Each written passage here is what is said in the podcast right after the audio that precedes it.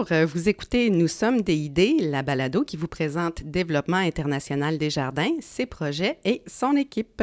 Je m'appelle Mylène Bruno et aujourd'hui, je suis en compagnie de France Michaud et toutes les deux, on est de l'équipe des communications et on a le plaisir d'être vos animatrices aujourd'hui. Donc, euh, bonjour France. Bonjour Mylène.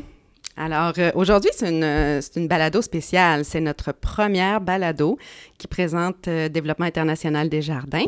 dans le fond, l'idée, c'est de commencer à la base aujourd'hui, à présenter des idées, notre organisation, notre mission, ce qui nous anime et ce comment on cherche à faire une différence. Donc, euh, on s'inspire euh, de, des réseaux sociaux en 135 caractères euh, ou moins.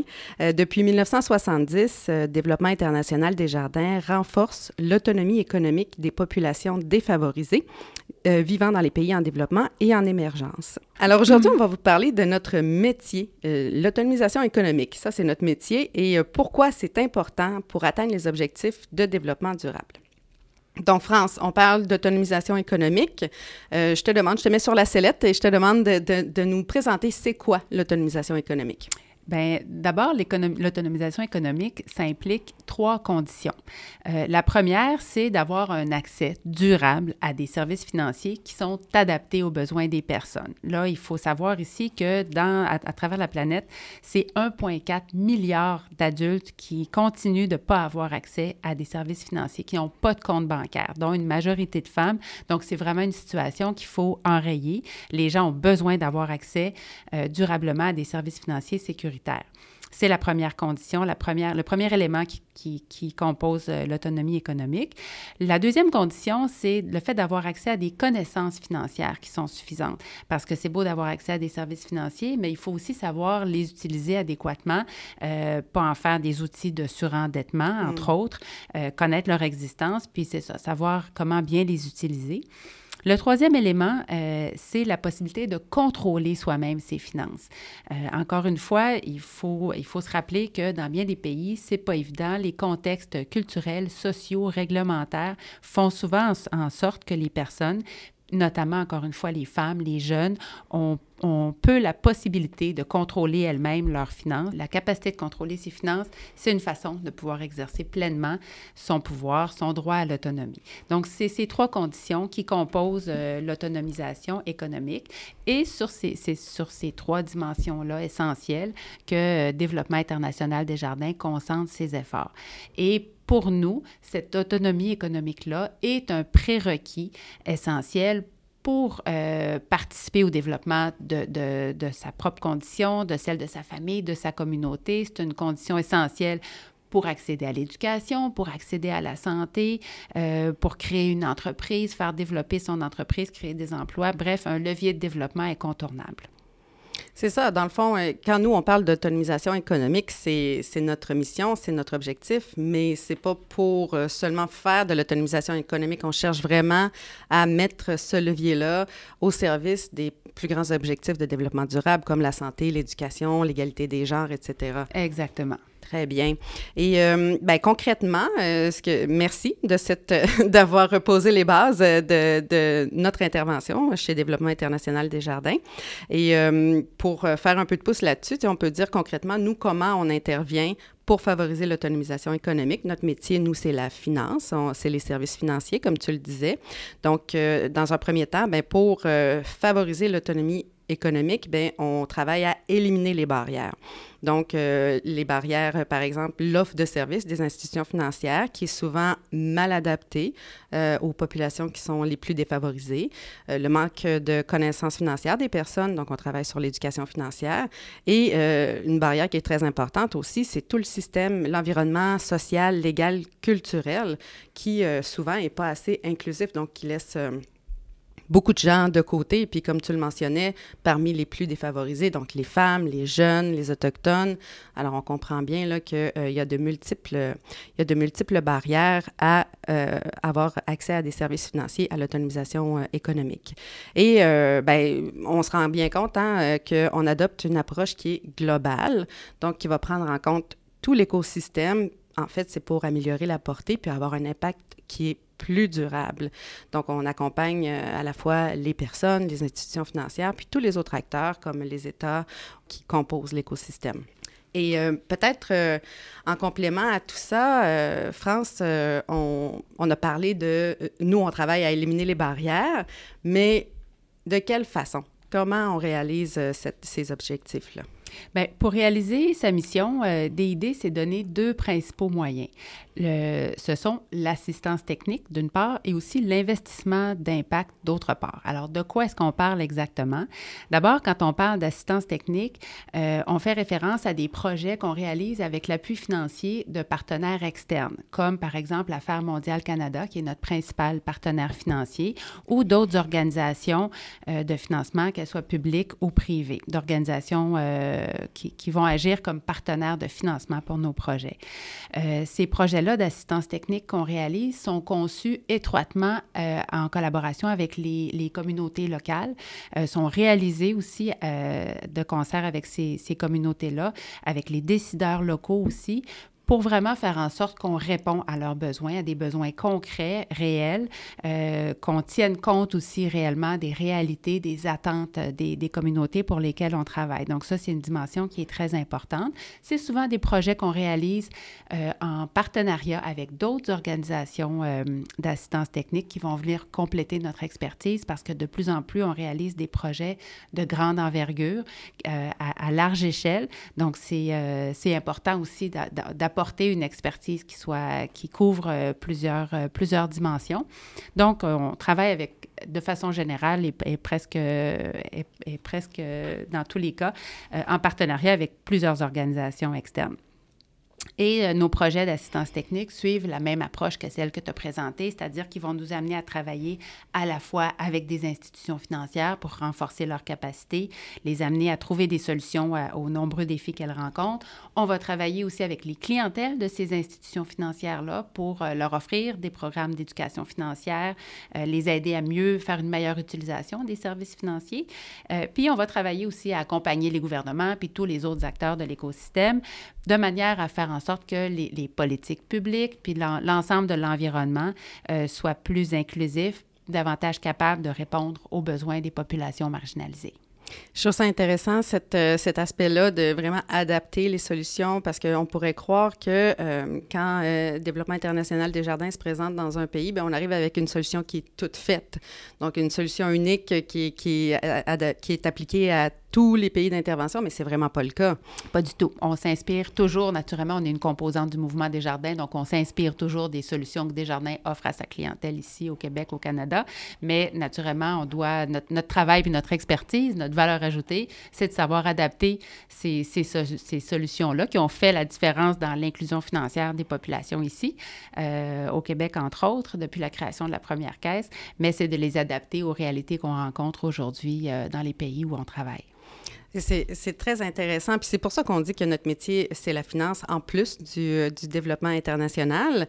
Euh, donc, il y a tout le volet expertise, euh, conseil qui est, pour lequel DID a été créé. Mais par contre, on s'est quand même doté euh, d'un autre levier de développement, d'une autre façon d'appuyer euh, le développement euh, dans les pays les moins favorisés, dans les régions les moins favorisées. Et tu parlais d'investissement d'impact. Effectivement, parce que notre expérience nous a laissé voir au fil des années que les institutions financières ont besoin d'appui technique, de, de, connaissances techniques, de renforcement technique, mais aussi de capital. Donc, particulièrement les petites institutions financières euh, pour elles, le capital, c'est souvent réellement une denrée rare euh, qui leur fait défaut.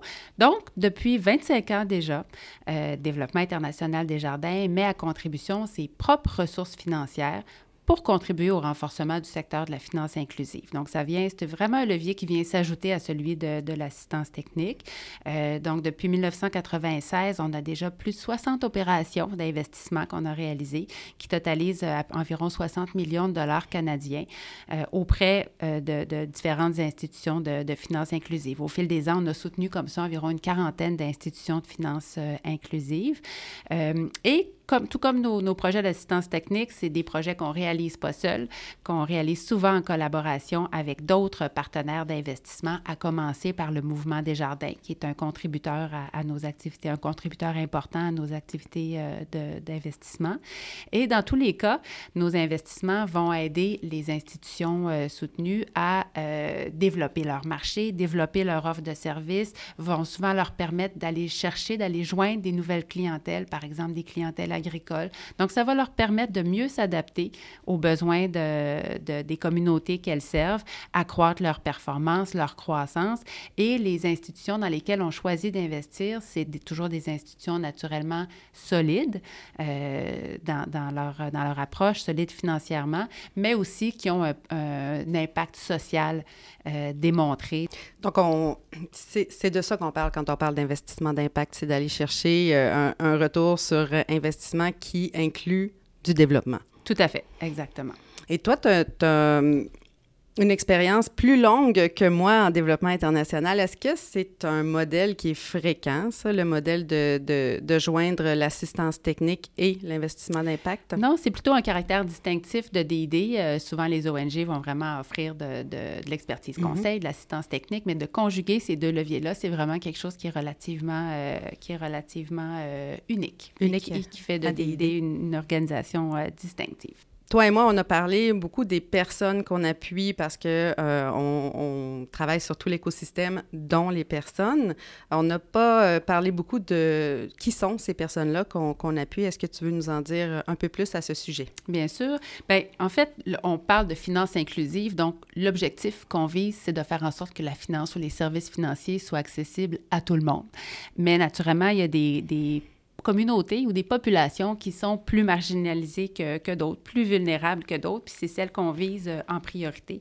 Donc, on parle au premier chapitre des femmes, bien entendu. Euh, les femmes qui, qui doivent, euh, qui, qui, auprès desquelles on, on, essaie de renforcer le leadership, la confiance, le pouvoir de décision pour leur permettre d'exercer pleinement leur autonomie, leur capacité aussi d'être des actrices de changement dans leur milieu, dans leur famille, dans leur, dans leur communauté. On travaille beaucoup avec les jeunes aussi, parce que c'est les jeunes qui sont la relève agricole, la relève entrepreneuriale. Donc, euh, c'est encore une, tranche de population qui a besoin d'accéder aux outils, aux connaissances. On a besoin ils ont besoin qu'on leur fasse confiance, mais qu'on leur donne aussi les outils dont ils ont besoin pour donner vie à leur projet. Euh, on travaille aussi avec les entrepreneurs, naturellement, qui sont des moteurs de création d'emplois, des moteurs de développement essentiels, euh, particulièrement les, entrepreneurs qui opèrent des micros et des petites entreprises, sont ceux et celles qui ont le plus besoin de qu'on leur fasse confiance, qu'on leur donne eux aussi les moyens de, de se développer, de lancer ou de faire croître leur entreprise. Même chose pour les, euh, les agriculteurs et les agricultrices.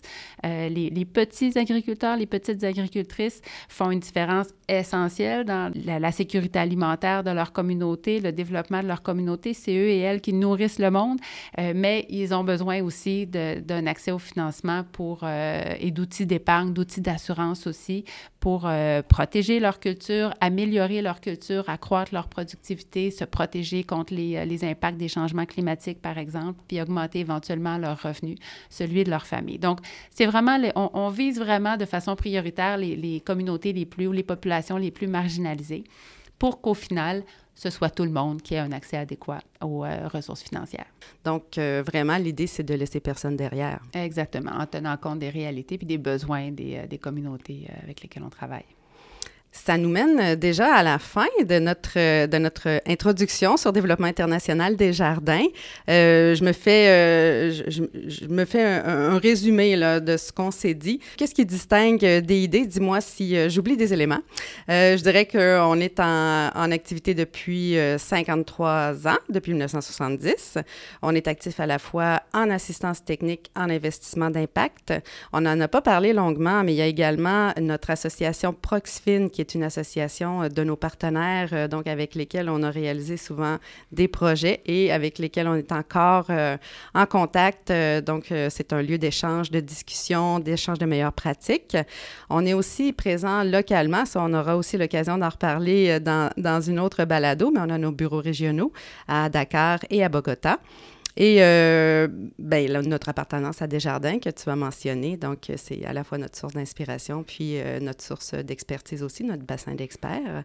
Est-ce qu'il y avait quelque chose que tu souhaitais ajouter avant qu'on salue nos auditeurs? Bien, je pense qu'on a fait un, grand tour, puis euh, j'invite d'emblée les auditeurs et les auditrices à nous suivre parce que cette, euh, cette balado, comme tu le disais, est le début d'une série. Donc, on va continuer de, de vous parler de ce qu'on fait, des différentes facettes associées à notre métier puis à notre, à notre champ d'action. Alors, on espère euh, garder, garder tout le monde en ligne pour les, les prochaines éditions. Excellent. Bien, justement, on vous invite à nous suivre pour les prochaines balados. Soyez des nôtres pour nos prochaines discussions. Puis, dans l'entrefait, euh, si euh, vous, voulez en savoir plus sur Développement international des jardins, bien évidemment, on vous invite à consulter notre site web au did.qc.ca et pourquoi pas, euh, si vous voulez, à nous contacter directement et ça nous fera plaisir de poursuivre la discussion avec vous.